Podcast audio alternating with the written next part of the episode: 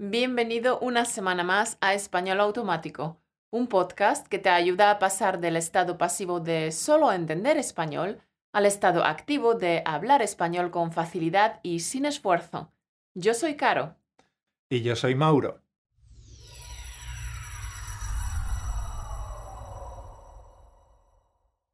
En el programa de hoy hablamos de algo que siempre está presente, el ruido, los sonidos. Sí, ya sean los sonidos naturales como el canto de los pájaros, el viento que sopla entre las hojas de los árboles, o el ruido provocado por el hombre, como el tráfico o la música. Siempre hay algo que estamos escuchando. El mundo está colmado de sonidos. Por supuesto, hay sonidos que nos gusta escuchar y luego están esos sonidos que realmente nos incomodan, nos molestan, nos irritan, o como se dice más coloquialmente en España, nos rayan. Fíjate en la ortografía del verbo rayar, se escribe con Y. Sí, en el habla coloquial de varios países de América, especialmente en el cono sur, y en el habla juvenil de España, se usa como intransitivo pronominal, rayarse, con sentido de trastornarse o volverse loco, obsesionarse, perturbarse o enojarse. Entonces, cuando ves que alguien se empieza a irritar, le puedes decir, no te rayes. Y si alguien te molesta a ti, entonces le dices, me estás rayando. Pero ojo, rayar, aunque no sea malsonante, es muy familiar, así que no lo uses en el entorno laboral o académico, ¿de acuerdo? Volviendo al tema, ¿qué sonidos te rayan a ti, Caro? Me fastidia mucho el pitido de un camión que da marcha atrás, o el sonido que produce un taladro, o el sonido que se produce al arañar un globo. ¿Y a ti? A mí el sonido de un tenedor al rascar la superficie de un plato a veces me produce dentera. O apretar muy fuerte con un lápiz que casi no tiene punta. Es muy desagradable. Oh, sí. Otras cosas que suelen provocar dentera son la tiza que chirría en una pizarra o unos dedos arañándola. Sí, estos sonidos penetrantes provocan en la mayoría de las personas una reacción física involuntaria y automática muy desagradable, una especie de escalofrío que recorre la espalda y hasta un estremecimiento, y la necesidad inmediata de que el sonido pare. Sí, la dentera es una sensación desagradable que se localiza en los dientes, de ahí su nombre, la dentera. Entonces, puedes decir, este sonido me da dentera. Otras expresiones parecidas son me da cosa o me da grima. Según algunos expertos, que estos sonidos nos resulten tan desagradables podría deberse a que desde tiempos ancestrales hemos asociado este tipo de sonidos chirriantes con los peligros. Era un aviso de peligro para el hombre prehistórico que le indicaba que era necesario huir. Bueno, quién sabe, puede que sea verdad. Bien, bien, aquí tienes, campeón, unas cuantas palabras nuevas para aprender, pero si no te ha dado tiempo a apuntarlas, ten en cuenta que muchas de las nuevas expresiones y palabras las incluimos cada semana en nuestras flashcards. En nuestras flashcards siempre incluimos la explicación de las palabras, damos ejemplos e incluimos el audio grabado para que puedas matar dos pájaros de un tiro, aprender nuevo vocabulario y absorber la pronunciación y entonación correctas. Además, las flashcards se estudian siguiendo el sistema de repetición espaciada para que las puedas memorizar rápido y sin esfuerzo. El link para adquirirlas, como siempre, está en las notas de este podcast. Bueno, hablando del ruido, tesoro, ¿has oído hablar alguna vez sobre la contaminación acústica? Sí, sí, a veces el ruido es tan grande, tan ubicuo, tan persistente que incluso es contaminante. Demasiado ruido no es nada bueno para nuestra salud. Y aquí tengo un pequeño test, una pregunta. Supongo que sabes que el ruido se mide en decibelios, ¿verdad? Bien, según la Organización Mundial de la Salud, ¿cuál se considera el nivel más alto de ruido al que podemos estar expuestos de manera segura durante un máximo de 8 horas? A. 55 decibelios. B. 85 decibelios. O C, 125 decibelios. Mauro, ¿lo sabes? No tengo ni idea. Además son ocho horas, son muchas horas. no sé, pero voy a ver si lo adivino. 55 decibelios. Eh, revelaré la respuesta correcta al final del programa.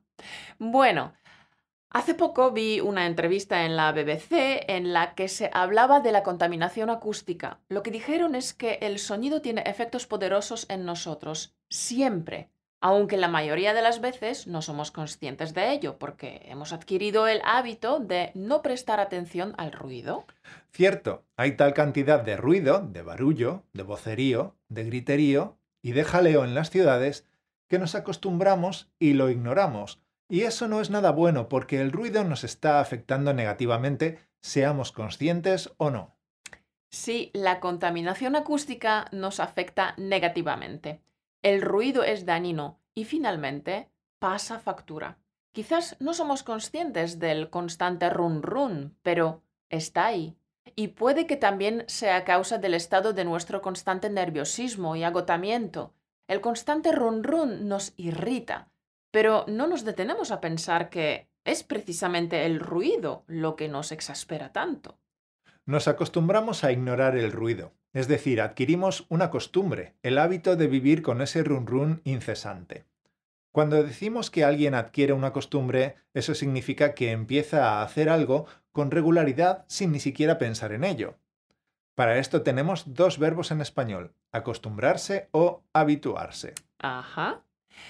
El silencio vale oro. Todos necesitamos algo de paz y tranquilidad. Por supuesto existen muchas técnicas para reducir el ruido, por ejemplo, en las autopistas se plantan árboles para absorber el ruido del tráfico. ¿Qué más? Por ejemplo, en algunos conciertos de rock se colocan pantallas acústicas para evitar que el sonido se escuche demasiado lejos. Bueno, antes he hecho una pregunta. Según la Organización Mundial de la Salud, ¿Cuál se considera el nivel más alto de ruido al que podemos estar expuestos de manera segura durante un máximo de 8 horas? ¿55, 85 o 125 decibelios? Y yo he dicho 55 decibelios. Bueno, en realidad son 85 decibelios, Mauro. Mala suerte. No has acertado esta vez. La Organización Mundial de la Salud indica que el tiempo seguro de estar inmersos en el ruido disminuye a medida que aumentan los niveles de ruido. Entonces, un sonido tan alto como 100 decibelios, como el ruido de un tren subterráneo, se puede escuchar de manera segura durante tan solo 15 minutos al día. Está bien saberlo. Mm. Y una curiosidad sobre España. ¿Sabías que España es el segundo país más ruidoso del mundo? Unos 9 millones de españoles están expuestos a niveles de sonido que sobrepasan los 65 decibelios establecidos. Vaya, el segundo, ¿eh? ¿Y el primero? ¿Cuál es el país más ruidoso del mundo? La India. La India es el país más ruidoso del mundo. Bueno, y ahora recapitulemos parte del vocabulario que hemos mencionado. Producir de entera a alguien. Dar cosa. Dar grima. Rayar. Acostumbrarse. Habituarse. Pantallas acústicas. La contaminación acústica. Y los sinónimos de ruido. El barullo, el vocerío, el griterío y el jaleo. Figura, las vacaciones están al caer. Y en español automático vamos a hacer vacaciones y no publicaremos ni vídeos ni audio podcast durante el mes de agosto. Será un mes para descansar, desconectar y cargar las pilas. Pero para los alumnos de nuestro curso Entender Conversaciones en Español hemos preparado una sorpresa. Hemos añadido un listado de materiales adicionales gratuitos, literalmente cientos de horas de audios en español y en todos los acentos. Audios con acentos de diferentes regiones de España, pero también acentos de Latinoamérica, argentino, mexicano, colombiano, etcétera, etcétera. Tienes el listado de todos estos audios dentro del curso, así que está garantizado que no te aburrirás este verano. ¿Aburrirse? De eso nada monada, porque los audios que hemos reunido son de todo tipo. Hay obras de literatura española e hispanoamericana comentadas hay historias interpretadas por nativos de todo el mundo hispano, con todos los acentos. Hay conversaciones sobre la cultura hispánica, sobre los libros, películas, sobre los personajes relevantes.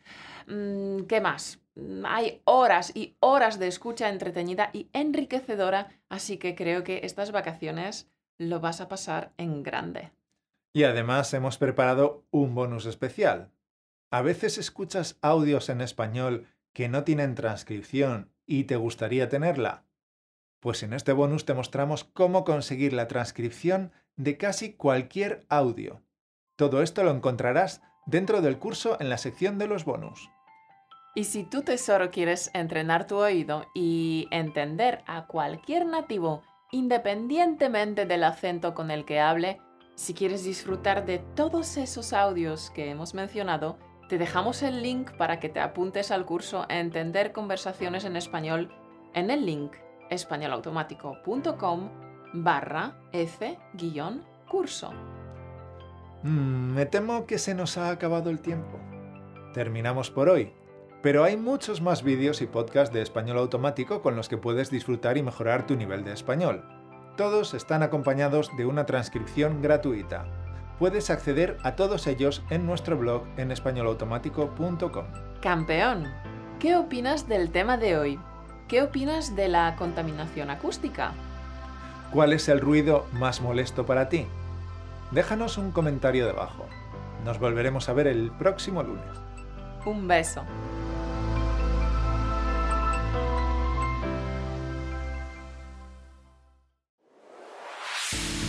Gracias por escucharnos. Únete a la conversación en españolautomático.com o busca español automático en iTunes.